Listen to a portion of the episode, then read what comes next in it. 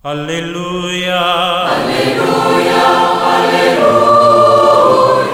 Hola, ¿qué tal queridos amigos? Sean bienvenidos a esta reflexión en este día domingo, donde acá en nuestro país hacemos un paréntesis, por así decirlo, de los domingos que vamos siguiendo en la lectura del Evangelio de Mateo, porque acá en Chile celebramos la fiesta de Nuestra Señora del Carmen, Madre y Reina de Chile. Una fiesta hermosa que toca el alma justamente no solo de la iglesia, sino también de nuestra propia patria, de la identidad, podríamos decirlo así, casi como de país. Y quiero partir haciendo una pequeña reflexión en torno a las dos lecturas, tanto la primera, ahí del libro de Reyes, capítulo 18, y después también el Evangelio de Juan.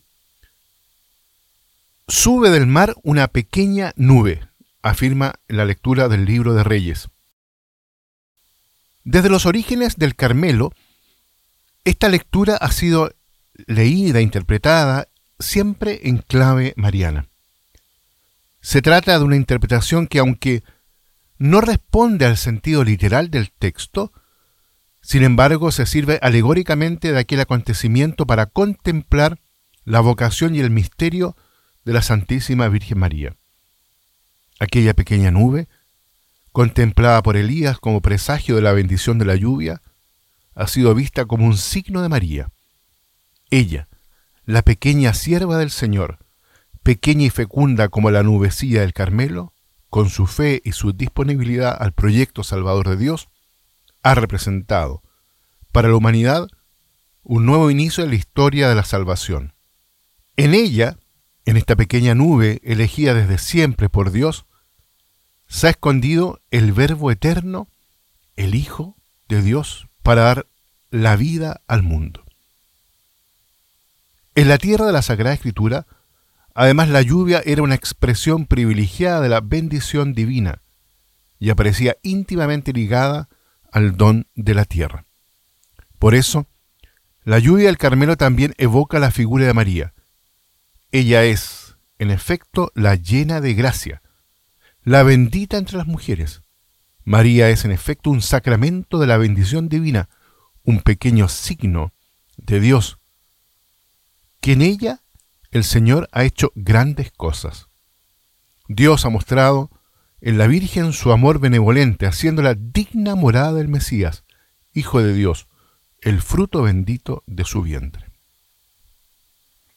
Por otra parte, en el Evangelio hoy día tomado ahí de Juan, capítulo 19, los versículos del 25 al 27, junto a la cruz de Jesús aparece congregada simbólicamente la iglesia, representada por su madre y por el discípulo a quien amaba. María es figura de Sión, que reúne e engendra a sus hijos. De Sión, Jerusalén, que después del exilio recibía a sus hijos dentro de sus muros y en torno al templo, había dicho antiguamente el profeta Isaías.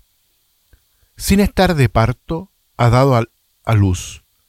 Ha tenido un hijo sin sentir dolor ¿Quién oyó jamás cosa igual? ¿Quién vio nada semejante?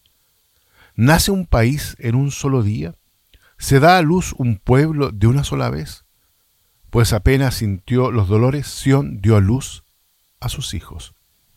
Así lo dice el, profeta Isaías en el capítulo 66, versículo 8. Al pie de la cruz, en lugar de Jerusalén, de Sión, aparece ahora María, la madre de los hijos de Dios dispersos, reunidos ahora por Jesús, verdadero templo de la nueva alianza. María es la nueva Jerusalén, madre, la hija de Sión, a la que el profeta decía, levanta la vista y mira a tu alrededor, todos se reúnen y vienen a ti, tus hijos llegan de lejos, a tus hijas las traen en brazos. Ahora es Jesús, quien dirigiéndose a su madre le dice, He allí a tu hijo.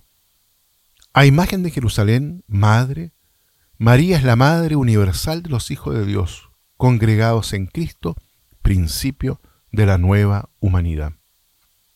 Por otra parte, Jesús luego se dirige al discípulo y le dice, He allí a tu madre.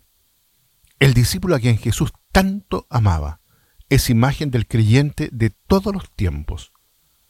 Por eso las palabras de Jesús hacen que la maternidad de María alcance una dimensión eclesial que se extiende a todos aquellos que siguen con fidelidad hasta la cruz.